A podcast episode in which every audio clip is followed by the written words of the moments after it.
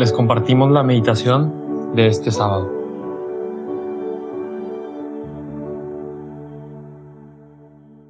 En el nombre del Padre y del Hijo y del Espíritu Santo. Amén. Ven Espíritu Santo, llena los corazones de tus fieles y enciende en ellos el fuego de tu amor. Envía tu Espíritu Creador y renovarás la faz de la tierra. Oremos.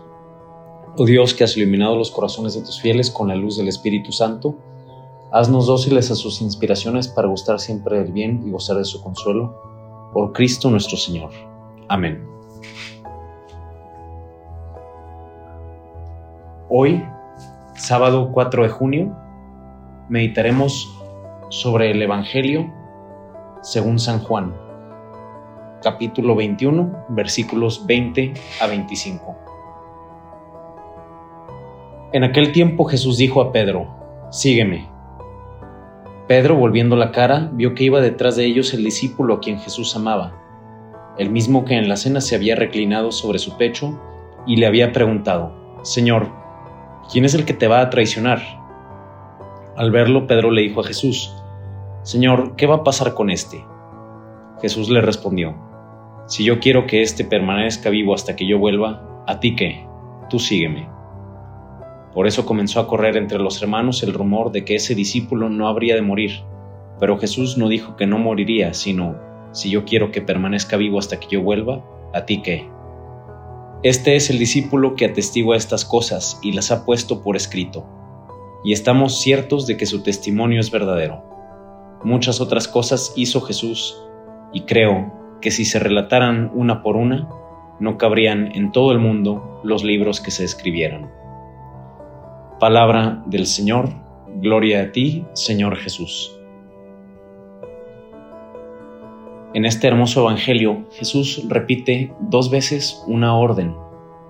Sígueme. Esa palabra tiene un gran sí y un gran me. Seguir a Jesús es decirle sí, es ponerlo a Él en primer lugar, y es siempre algo positivo. No es una renuncia en primer lugar, es siempre una aceptación, es recibir un don. Seguir a Jesús, ser cristiano, conocerlo y vivir su vida, es más, que Él viva su vida en nosotros, es en primer lugar un gran sí. Y al mismo tiempo, es un gran me, es decir, está centrado en Jesús. Muchas veces nos preocupamos en nuestra oración sobre lo que estamos sintiendo, sobre cómo estamos, sobre qué recibimos, o vamos a misa porque nos gusta cómo habla este determinado Padre, etc. Eso en sí mismo no está mal pero denota que el centro de nuestro pensamiento, de nuestro corazón y de nuestra atención somos nosotros mismos.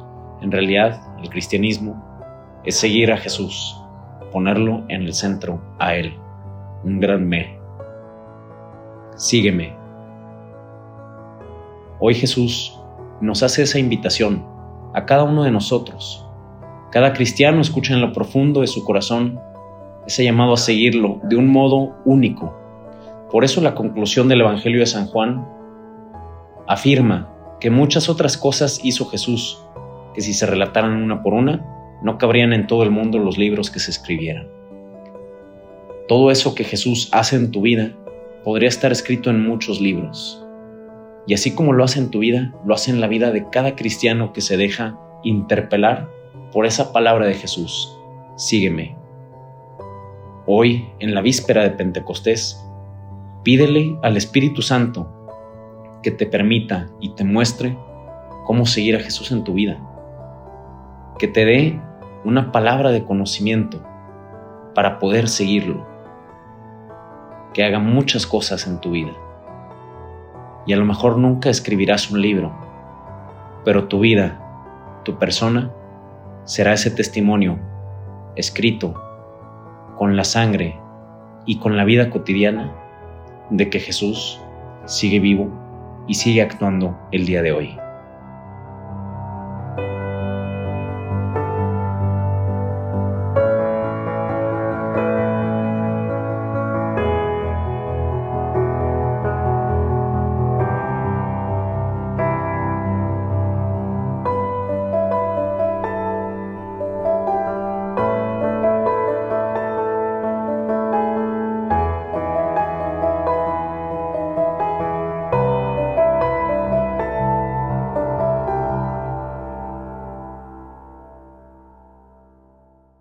Te damos gracias, Señor, por todos tus beneficios, a ti que vives y reinas por los siglos de los siglos. Amén. Cristo, Rey nuestro, venga tu reino. María, Reina de los Apóstoles, enséñanos a orar, en el nombre del Padre y del Hijo y del Espíritu Santo. Amén. Aprovecha estos momentos de silencio para que Cristo te hable al corazón. Nos escuchamos mañana.